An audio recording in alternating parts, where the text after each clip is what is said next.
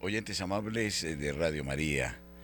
La información, la actualidad, la síntesis de cuanto ha sucedido en este año 2023. Hoy ya es 29 eh, de diciembre y hoy nos encomendamos al ángel de la pureza para que Él nos mantenga siempre con una conciencia limpia, humilde y serena. Les estamos saludando Magola Quintero y está también eh, con nosotros Camilo Ricaurte. Bienvenidos.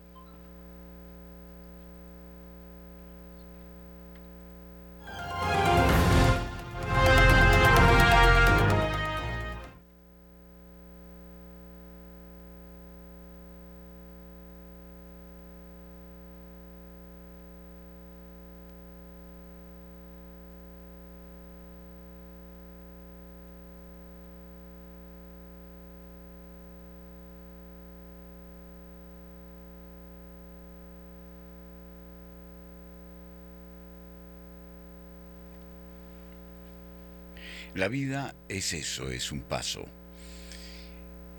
Si nos detenemos por un instante, decimos a qué hora se nos ha ido el tiempo. Algunos opinan que está pasando demasiado rápidamente. Tal vez atravesamos una época en el mundo de frenesí, de tal carga de noticias, de tal número de instrumentos de carácter electrónico, de tal cantidad de hechos, que el tiempo pareciera no alcanzarnos para poder comprender todo lo que está sucediendo a nuestro alrededor. Un mundo que definitivamente está en pleno movimiento, que está en cambios constantes.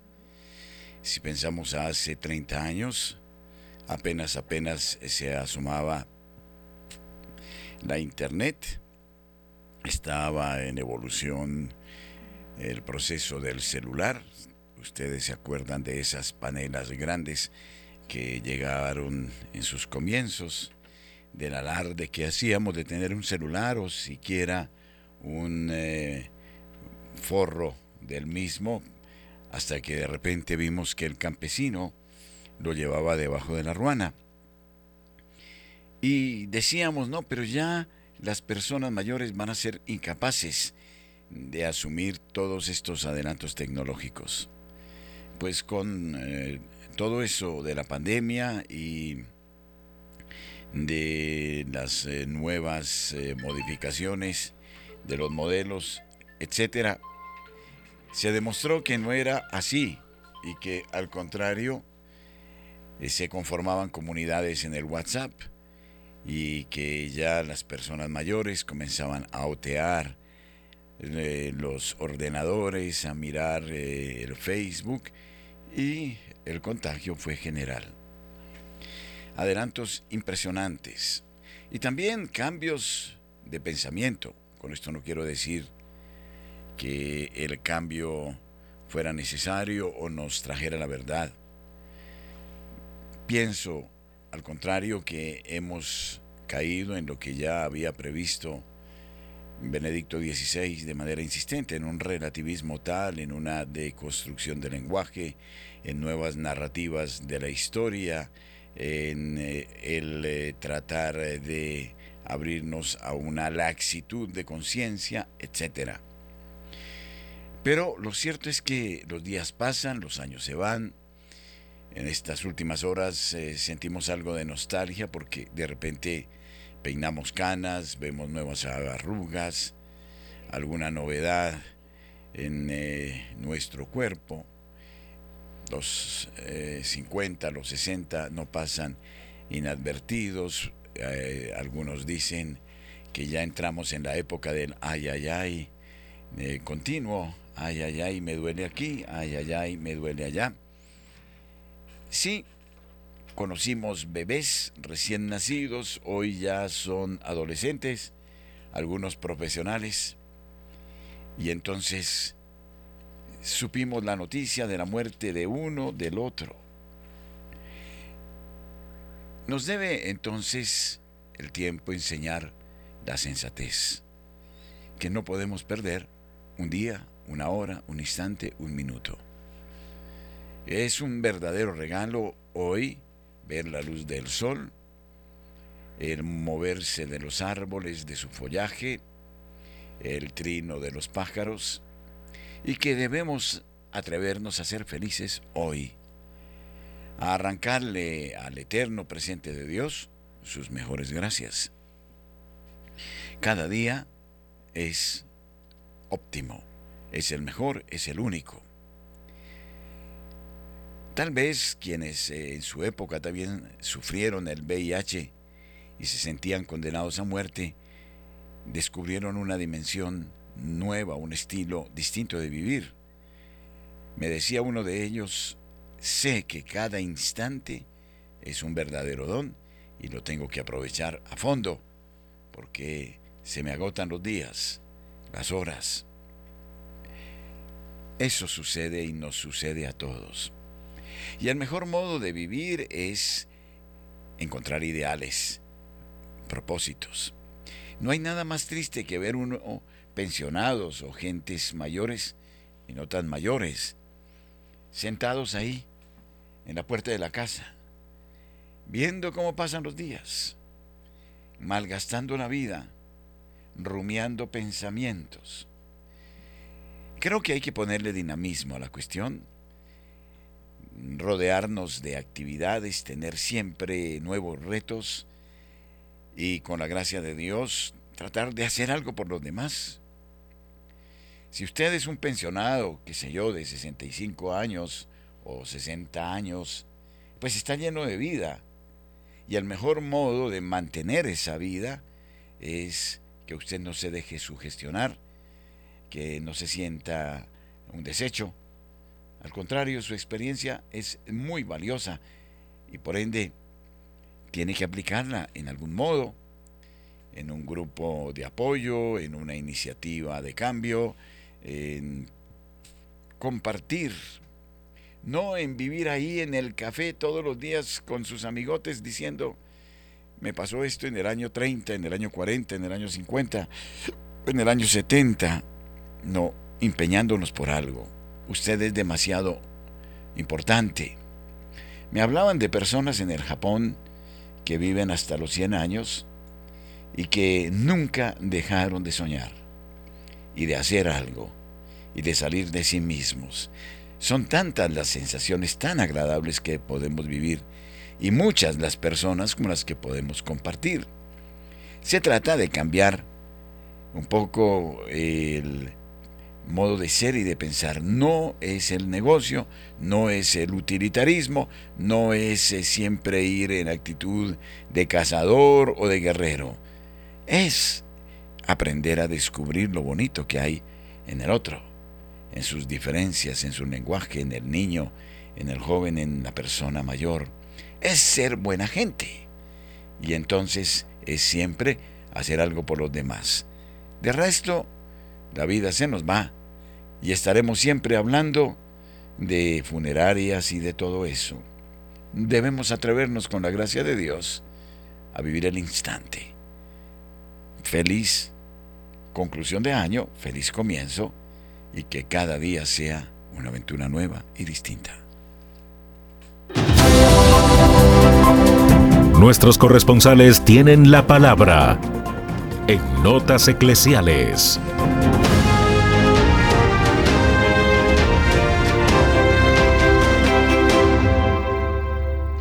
Saludamos a esta hora a Nairo Salinas desde la ciudad de Bucaramanga. Buenos días, Nairo.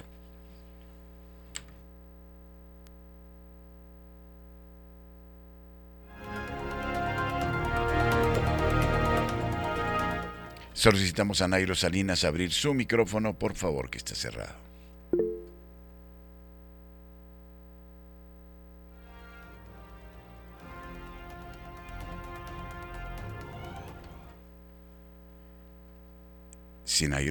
No escucho. Adelante.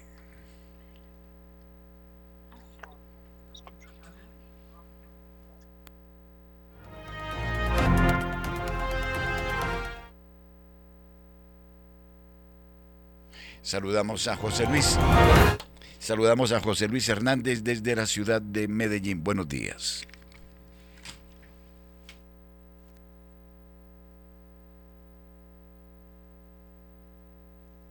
Buenos días. Bienvenidos a la información noticiosa desde la ciudad de Medellín. Atención. Gobernador electo insiste en referendo que dé autonomía a las regiones tras decisión sobre delegación minera en el departamento de Antioquia. La decisión del gobierno nacional de quitarle la delegación minera a Antioquia, que estaba vigente desde el 2001 a partir del primero de enero, fue el motivo del nuevo descontento entre los gobernantes locales y nacionales. A pesar del pedido de congresistas y políticos antioqueños, la Agencia Nacional de Minería decidió no aceptar la solicitud de prórroga que había hecho la gobernación de Antioquia y asumir a partir del 2024 las funciones de autoridad minera del departamento. El gobernador electo Andrés Julián Rendón, que desde su campaña ha adoptado una dura posición en contra del gobierno de Gustavo Petro, fue una de las muchas voces que manifestó inconformidad con la medida. Sobre esto, Rendón aseguró que se trata de un acto que desconoce la autonomía de las regiones y que le da paso a un centralismo que asfixia, fastidia y divide.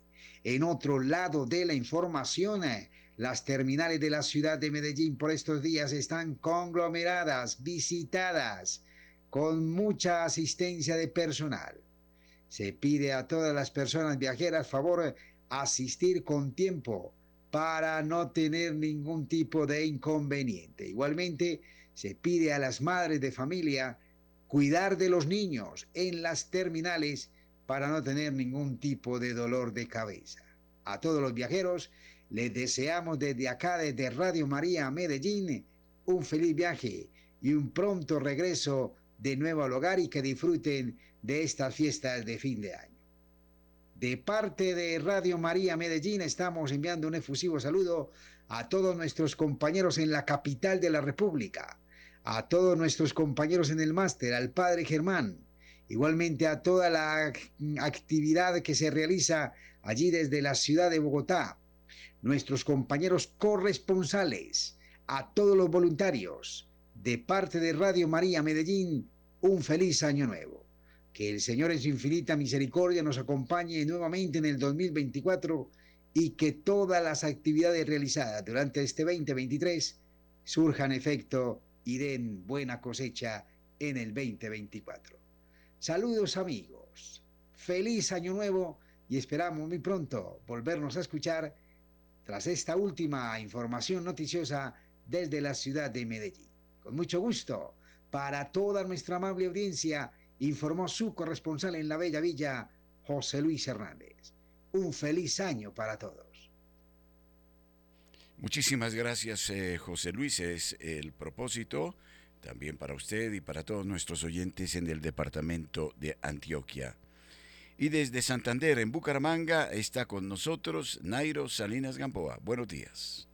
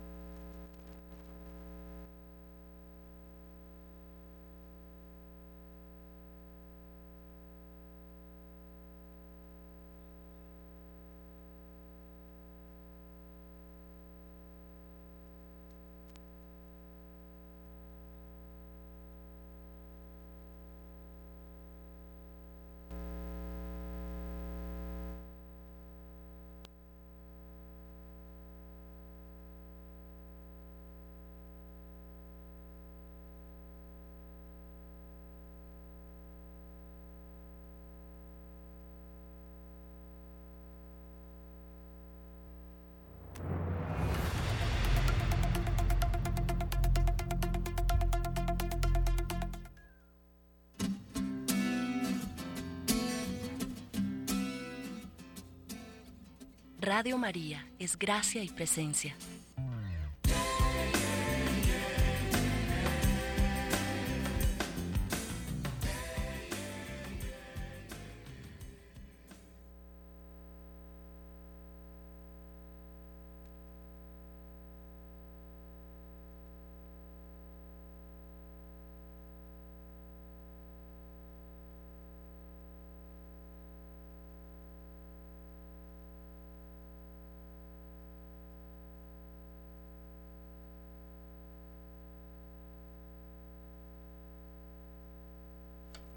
Marta, desde la ciudad de Cali, buenos días.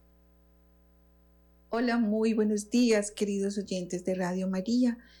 Nos encontramos en la versión 66 de la Feria de Cali. Vamos cuatro días, hoy es el quinto día y realmente ha sido un caos. Los vecinos de la feria están hartos, sufren por la inseguridad, las basuras y el ruido. Esta nota la saco del diario El País del el jueves 28 de diciembre.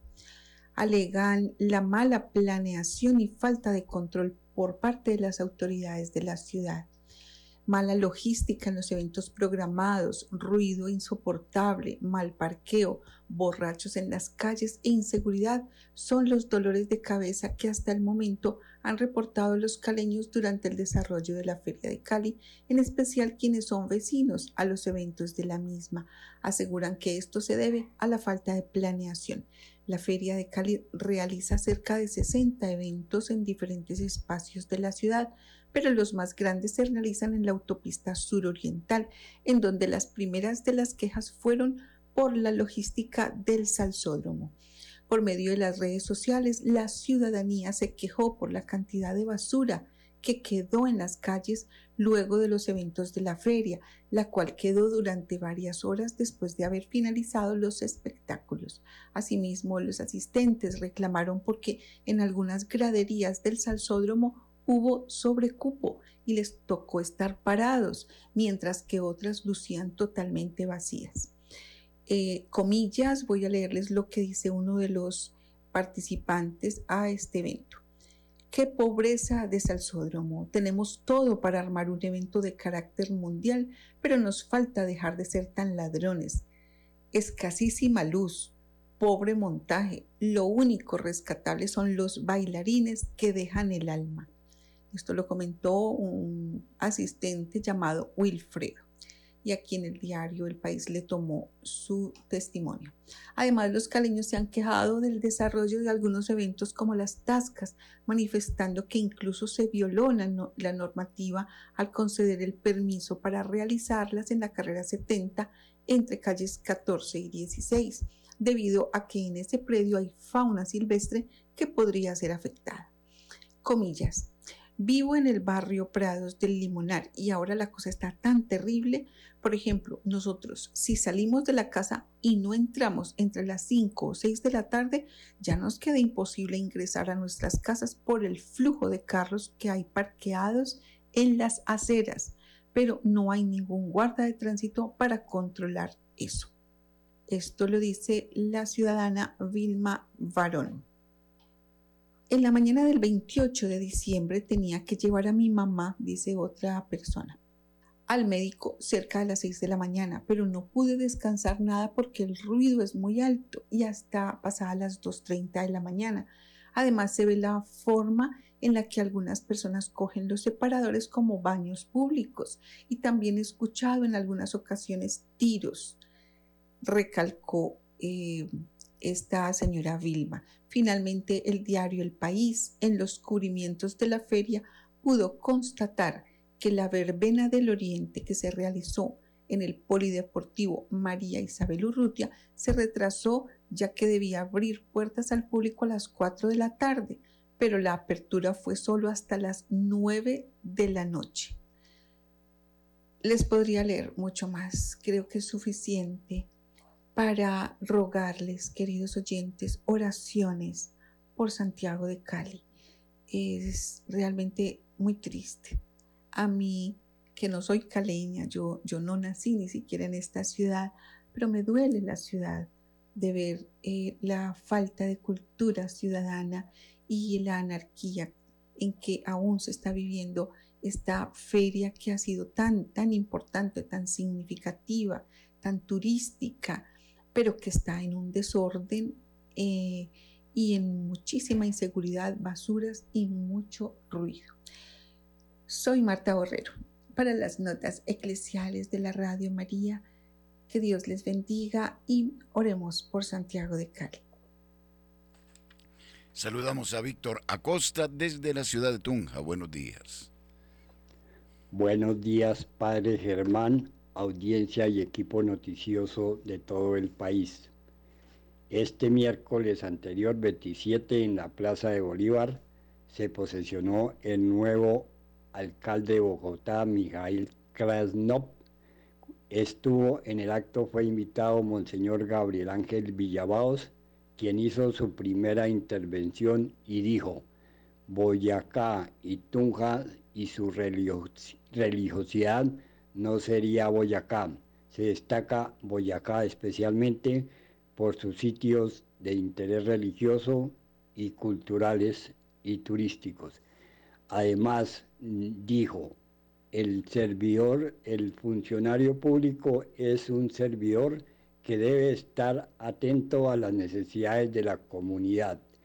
La administración pública es para todos y todos los ciudadanos que ejercieron el derecho a sufragar y escogieron a este nuevo a este nuevo personaje como alcalde y dirigente de la administración pública de su ciudad, lo mismo al ingeniero Carlos Andrés Amaya Rodríguez, quien se posesionó en el municipio de Guacamayas sobre las 3 de la tarde ante la presencia de un concurrido grupo de campesinos y delegaciones de todos los municipios. En otra noticia destacada, el ministro de Transporte William Camargo estuvo inaugurando la primera placa huella o del primer programa de los mil y ciento y pico que van a ver con la Junta de Acción Comunal en Chiquiza. Y también ayer se presentó un intenso aguacero en las horas de la tarde que tuvo incomunicado en materia eléctrica todo el centro del departamento de Boyacá, especialmente la línea de fluido de Paipa, con más de una hora por intensos rayos y tempestades. Y eh, deseamos a todos los oyentes de Radio María una feliz terminación de este año que culminó con cosas que tenemos que dar gracias a Dios, buenas o malas, pero fue lo transcurrido de este tiempo. Y también en el departamento de Boyacá se dispuso un plan de movilidad para este fin y último puente del año, donde las autoridades estarán atentas a cualquier situación. Es de aclarar que la vía alcusiana sufrió una afectación en uno de los puentes metálicos militares un camión de alto tonelaje imprudentemente dañó una baranda e inhabilitó la vía que durará por lo menos más de 48 horas su recuperación. Y también en la ciudad de Tunja se estará llevando ya las 40 horas o despedida del año en varias parroquias donde se le desean los mejores augurios a estas nuevas administraciones que comienzan y a todos los oyentes y a todo el equipo de Radio María un feliz y muy bendecido año 2024 desde Tunja y para Radio María por Víctor Acosta. La iglesia que sufre la expresión eh, de la misión y de la realidad de, las comunidades misioneras en el mundo. Johabed Orozco, muy buenos días. Un saludo muy especial a la audiencia de Radio María. Siria. Milad significa Navidad. De cómo en la pasada Navidad una familia de Damasco vislumbró un poco de esperanza en una situación desesperada. Incluso los siete niños tienen los rostros serios y tristes, algo tensos, permanecen sentados junto a sus padres en el desgastado sofá. El salón está rodeado de paredes desnudas de color marrón claro, con grandes zonas de pintura desconchada por las que asoman los ladrillos. Los niños y sus padres miran inseguros a los visitantes, pues no suelen recibir visitas y menos de Occidente. Los miembros de la pequeña delegación de la Fundación Pontificia ACN, sentados en el sofá de enfrente, animan a la familia a hablar de su situación vital y su vida cotidiana, y es que sólo así las innumerables vidas anónimas en Siria, que a menudo se asemejan en su desolación, dejan de formar parte de estadísticas abstractas para convertirse en rostros y nombres concretos. Los padres hablan entrecortadamente y en voz baja, mientras sus hijos permanecen en silencio. Antes su padre se ganaba la vida como vendedor de verduras, pero entonces estalló la guerra. En Kashkul, el suburbio de Damasco donde vive la familia, hubo numerosas explosiones, cuenta la madre. Los misiles volaban sobre los tejados. Sin tener a dónde huir, no les quedó más remedio que permanecer entre sus cuatro paredes de alquiler, con la esperanza de no ser alcanzados y de que pasara esa pesadilla. Al principio, en los días más tranquilos, el padre abría su pequeña tienda para vender algo de verdura, pero eso también se volvió imposible, pues el peligro era demasiado grande. También ahora, después de la guerra, esta zona no es segura, recalca la madre y hace señas a su hijo de ocho años para que muestre el brazo cosido con ocho puntos. Hace cuatro semanas, un niño le hizo un corte con una cuchilla de afeitar cuando jugaba en la calle. Es posible que no fuera intencionado, pero ese no es un buen vecindario, asegura la madre. Añade que su situación es aún peor que durante la guerra, pues el dinero ha perdido gran parte de su valor y ahora no podrían pagar el alquiler sin el apoyo de ACN. Cuenta que desde el día anterior los niños solo han comido un pedazo de pan y que sin la ayuda de ACN eso ocurriría más a menudo. Aquí no hay esperanza y la situación empeora día a día, explica el padre mirando al suelo. La madre añade, lo único que le pido cada día a Dios es que proteja a mis hijos y les dé de comer. Entonces, haciendo de tripas corazón, la madre le hace señas a Milad, su hijo de seis años, para que se acerque. Hay algo que quiero contarle sobre Milad. Según dice, en la Nochebuena de hace un año, Jesús se le apareció en una de las paredes desconchadas y venidas a menos, sobre uno de los desgastados sofás. Milad se asustó y se echó a llorar. Al explicarles a sus padres por qué lloraba, su padre lo calmó diciéndole, Milad, no pasa nada, no tienes que tener miedo, mándale un besito a Jesús.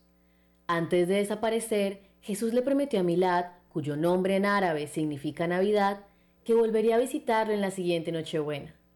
Desde entonces, Milad sueña a menudo con Jesús. Su madre explica que su carácter se ha vuelto más apacible y también que ese suceso ha traído un poco de esperanza a la familia. Quizá nunca lleguemos a saber si Milad ha vuelto a ver a Jesús en estas Navidades, pero podemos rezar para que esta familia nunca pierda la esperanza de ser algo más que una vida anónima entre tantas, pues Jesús siempre estará con ellos aunque no puedan verlo. Desde la Fundación ACN Colombia Ayuda a la Iglesia que Sufre, este fue un informe de Johabe Orozco.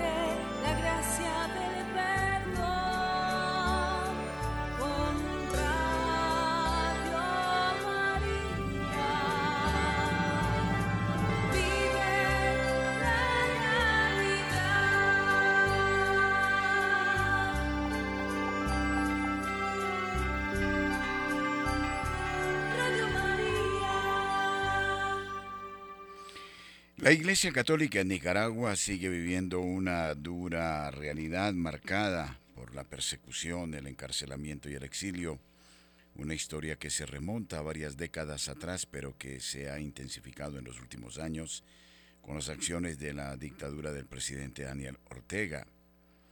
El gobierno nicaragüense ha continuado desde 2018 una campaña dirigida contra las instituciones religiosas, en particular contra la Iglesia Católica. Las fuerzas gubernamentales y los ciudadanos afines al régimen han acosado sistemáticamente al clero y a los fieles católicos. La dictadura de Ortega no ha dudado en expulsar a religiosas, cerrar medios de comunicación católicos, apoderarse de instituciones y edificios eclesiásticos, incautar el dinero que sustenta las obras de la Iglesia y enviar a sacerdotes y obispos a la cárcel o al exilio. Esta nueva oleada de persecución ya se vislumbraba en mayo de 2022, cuando la Asamblea Nacional controlada por el régimen publicó un informe en el que acusaba a obispos y sacerdotes de estar implicados en un intento de golpe de Estado y pedía el procesamiento de los líderes religiosos que apoyaron las marchas antigubernamentales de 2018 y exigía la confiscación de los bienes de la Iglesia. Otro suceso que marcó la vida de la Iglesia en los últimos años fue el incendio provocado el 31 de julio de 2020 de la histórica imagen de la sangre de Cristo, un gran crucifijo venerado en la Catedral de Managua. Recientemente, el clero católico ha sido objeto de persecución directa. En junio de 2022, un juez condenó a un sacerdote a más de cuatro años de prisión por cargos espurios y otro sacerdote fue obligado a arresto domiciliario en agosto de 2022. El obispo Álvarez de Matagalpa se convirtió en el símbolo de la iglesia perseguida. La policía del régimen no le permitió salir de la Cancillería desde el 4 de agosto hasta el 19 de agosto de 2022, cuando entraron por la fuerza en medio de la noche para llevárselo a Managua y mantenerlo bajo arresto domiciliario. El prelado permaneció bajo arresto domiciliario hasta el 10 de febrero cuando fue condenado a 26 años y cuatro meses de prisión por traición a la patria. En julio de 2022 el régimen sandinista obligó a las misioneras de la caridad a abandonar Nicaragua después de que la Asamblea Nacional disolviera 101 organizaciones no gubernamentales, entre ellas la de las Hermanas de la Madre Teresa y otras instituciones católicas. Más tarde vendría la salida de más congregaciones como las Hermanas de la Cruz del Sagrado Corazón de Jesús y las Hermanas Trapenses de Nicaragua, también se han confiscado conventos y expulsado a religiosas extranjeras. Además, el gobierno ha tomado medidas muy duras contra las organizaciones afiliadas a la Iglesia Católica, como el cierre de organizaciones benéficas y la expulsión de sus trabajadores, el despojo de la financiación y el estatus legal de las universidades, el cierre de medios de comunicación y la eliminación de organizaciones no gubernamentales. El golpe más reciente fue la congelación de las cuentas bancarias de la Jesuita Universidad Centroamericana UCA el 9 de agosto y su expropiación seis días después. La iglesia nicaragüense sufre tan violenta persecución por su fidelidad al Evangelio, al condenar la represión de las libertades civiles y la violación de los derechos humanos, en el país perpetradas por el régimen del el presidente Ortega.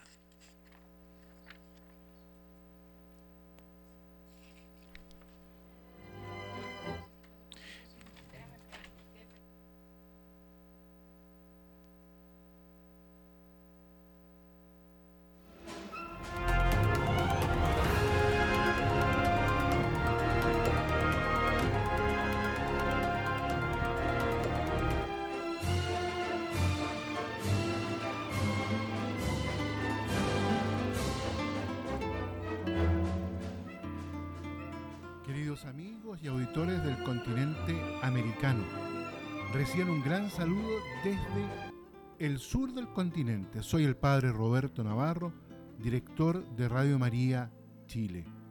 Y lo que le pido al Señor en estas fiestas navideñas, que la Virgen pueda preparar el corazón de cada uno de ustedes, tal como ella preparó su corazón para acoger, recibir al Hijo de Dios, la palabra hecha carne en su seno. Que esa gran alegría, esa gran noticia llena de esperanza, llena de ternura, llena de misericordia, lo podamos experimentar cada uno de nosotros a lo largo de todo nuestro continente. Que Radio María pueda ayudar a tantos, a miles, a poder experimentar esta hermosa cercanía de este Dios que se hace carne en el seno de la Virgen. Que Dios los bendiga a todos y a cada uno.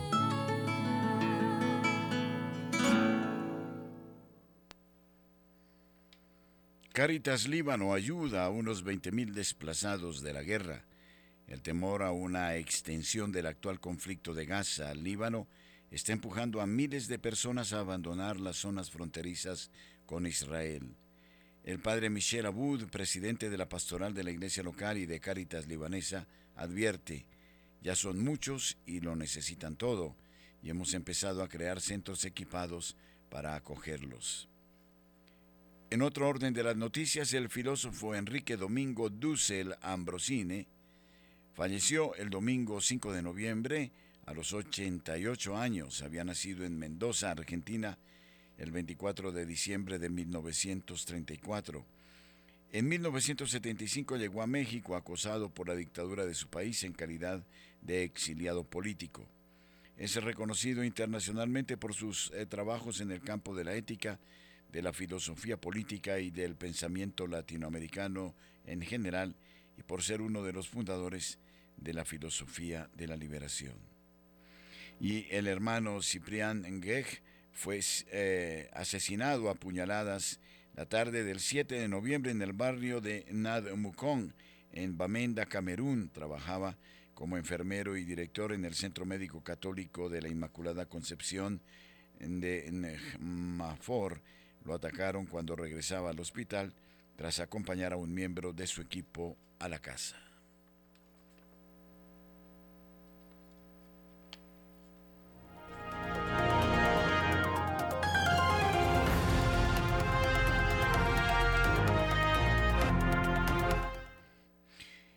En el Día Mundial eh, de los Docentes, el nuevo informe de la UNESCO habla claro. En el mundo faltan 44 millones de profesores. De ellos, uno de cada tres se demanda en el África subsahariana, que padece un auténtico sumidero educativo. Se habla de la necesidad de al menos 4.5 millones de profesores para primaria y 10,7 millones para secundaria se habla de al menos 15 millones de puestos por cubrir en total, de los cuales 5 millones son para cubrir cátedras existentes y vacantes. Los otros 9 millones son necesarios para cubrir las necesidades de los sistemas educativos en expansión. Desde 2016, cuando en todo el mundo había 69 millones de vacantes, en el África subsahariana esta cifra solo se ha reducido en dos. Se trata de un ritmo demasiado lento para alcanzar el objetivo de la educación básica universal en 2030.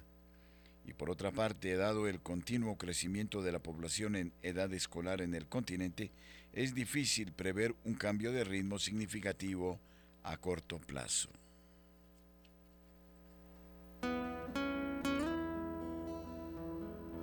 En este tiempo de Navidad, Podemos hacer de nuestro planeta Tierra un Belén, un portal donde el Señor pueda nacer. Y Radio María lo propicia, como la mula y el buey, como José, como los pastorcitos y los reyes. Queremos desde todos los puntos de la tierra admirarnos ante el acontecimiento de la encarnación del Hijo de Dios. Y con los ángeles también entonar nuestro himno, nuestro cántico. Gloria a Dios en el cielo y paz en la tierra a los hombres de buena voluntad.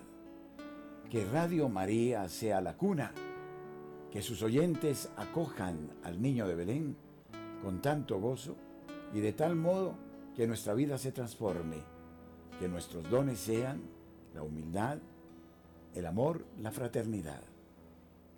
Que Radio María sea más que nunca al pie del pesebre de Belén, la familia de los hijos de Dios.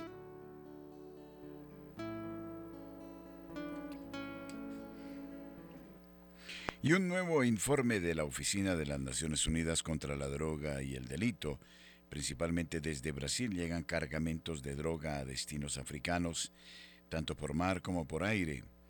Los criminales nigerianos son los amos, trafican en pequeñas cantidades, actúan en grupos muy cerrados de cuatro o cinco elementos y por tanto son difíciles eh, de detectar.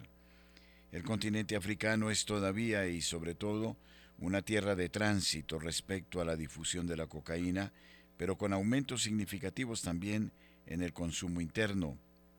Tras la desaceleración parcial del tráfico ilícito debido a la pandemia, se han reanudado las eh, tradicionales rutas marítimas y aéreas desde América Latina hacia África, con algunas novedades importantes.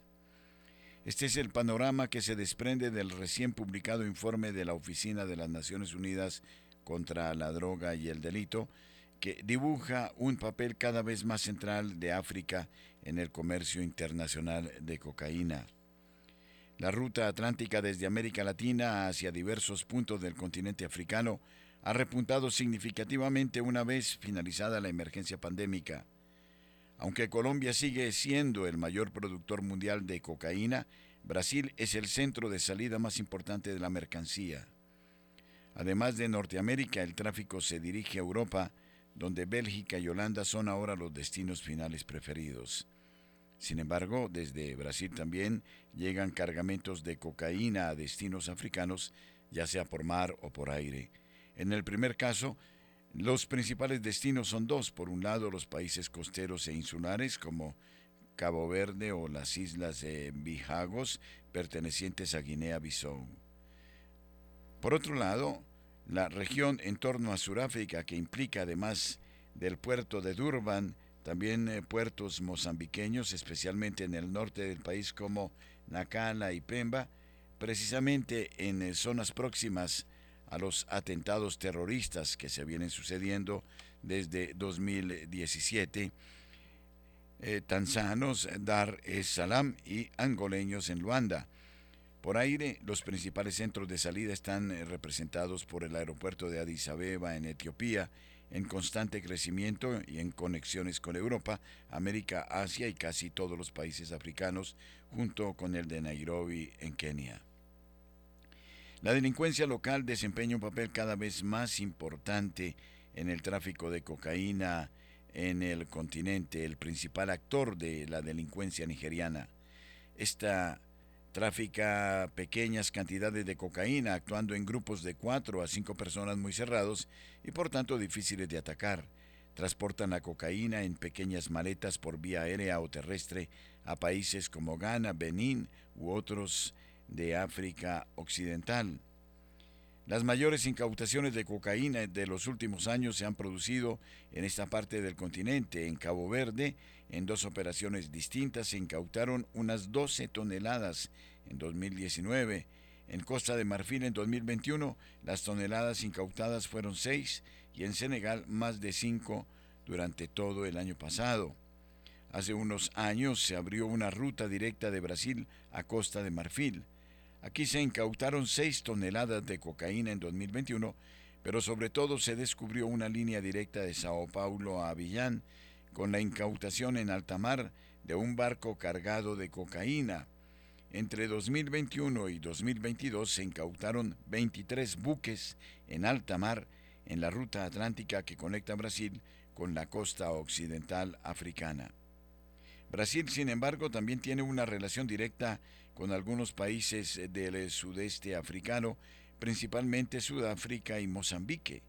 El puerto de Durban es un centro muy importante, ya que la región a la que pertenece eh, eh, KwaZulu Natal es también aquella en la que el consumo de cocaína es probablemente mayor que en todo el continente, así como un punto de envío principalmente hacia el norte. El vecino Mozambique es uno de los países emergentes en el tráfico de cocaína, con una línea marítima directa a Brasil, pero también por el lado oriental del Océano Índico a países asiáticos como Pakistán, desde donde llegan grandes cantidades de heroína. Luanda, la capital angoleña, también es hoy un importante centro del tráfico internacional de cocaína. También aquí la ruta con Brasil es directa, tanto por mar como por aire con conexiones eh, de la compañía angoleña TAAG desde Sao Paulo y Río de Janeiro a Luanda. En 2020 se desarticuló un grupo criminal que operaba en los suburbios de Luanda con conexiones con traficantes brasileños y congoleños. En agosto de 2022 se incautaron 164 kilos de cocaína en el puerto de Luanda. Un dato cada vez más preocupante es el consumo interno de cocaína en África, mientras que Sudáfrica parece haber alcanzado su punto máximo en 2007, que luego ha descendido, empezando a favorecer otros estupefacientes. A nivel continental, los pocos datos eh, disponibles sitúan a África por encima de Asia en términos de consumo de cocaína per cápita. Aunque todavía lejos de los niveles de consumo americanos y europeos, de hecho, La cifra para África es del 0,27% eh, de consumo de cocaína, mientras que Asia se sitúa en el 0,07%, sobre todo en África Oriental y Meridional. Se observa una transición del consumo de cannabis al de cocaína o en casos más raros al de heroína, lo que está dificultando mucho las cosas a las familias que no están preparadas para hacer frente a la emergencia de drogas de sus hijos, mientras que los distintos estados, con la excepción parcial de Sudáfrica, no disponen de ninguna infraestructura profesional ni de apoyo social y psicológico para intentar recuperar a los consumidores que ahora se han convertido en toxicómanos. El reto, por tanto, es doble, intensificar la lucha contra la delincuencia organizada que hace del tráfico de drogas su principal negocio y ofrecer servicios de rehabilitación para limitar los daños de una plaga que se abate sobre un continente incapaz de hacer frente a este flagelo. Los pueblos de África son víctima del tráfico de drogas en el mundo.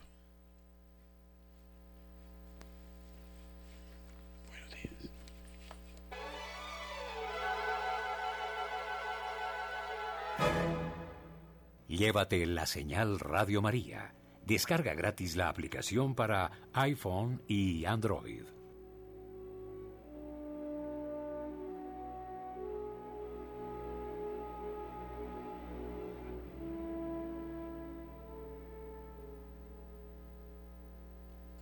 la actividad misionera en el mundo, la iglesia que nos informa sobre hechos que suceden en los países remotos donde ella no deja de hacer presencia. Y es precisamente una invitación para que quienes deseen darle un significado a su vida se entreguen a estas obras de misión a distintas comunidades religiosas que indudablemente eh, hacen una labor extraordinaria como los misioneros consolatos, como los misioneros eh, combonianos o los eh, javerianos de Parma. A todos ellos agradecemos porque nos mantienen actualizados sobre cuanto acontece en el mundo.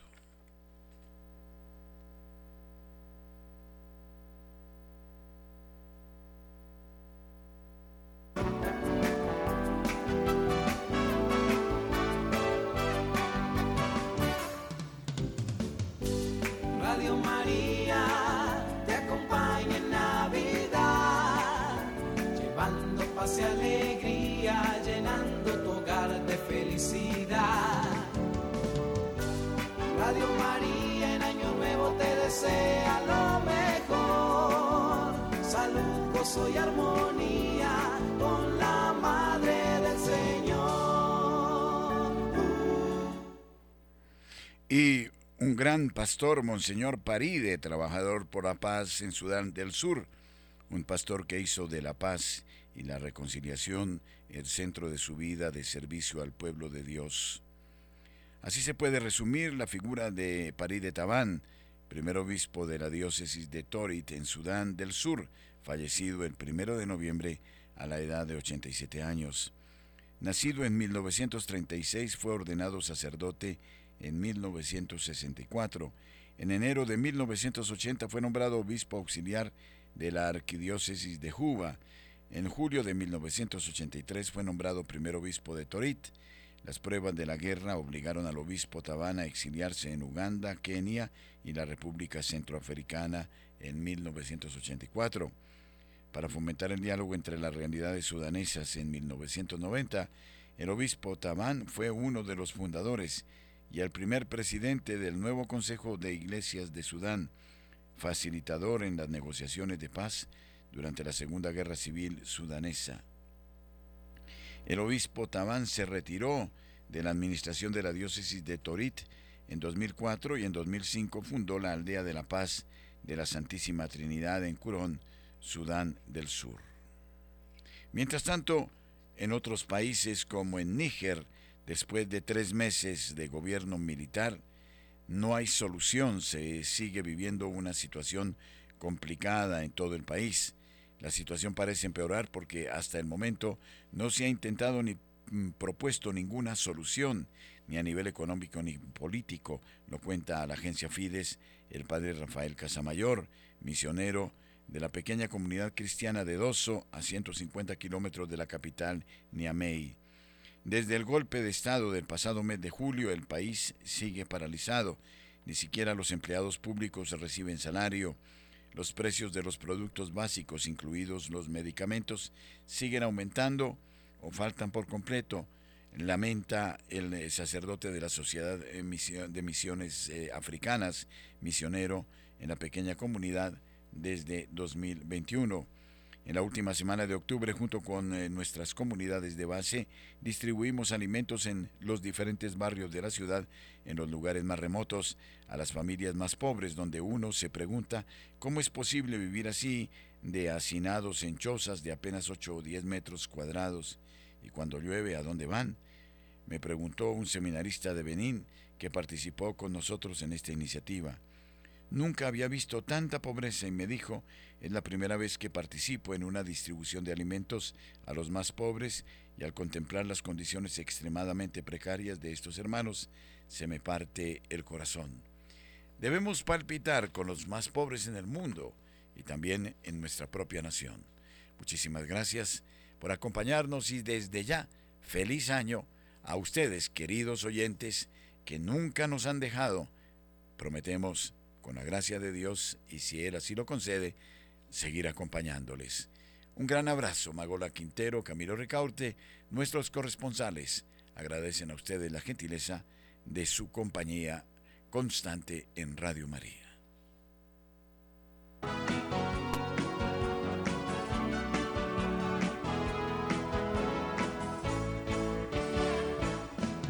Felicidades en estas fiestas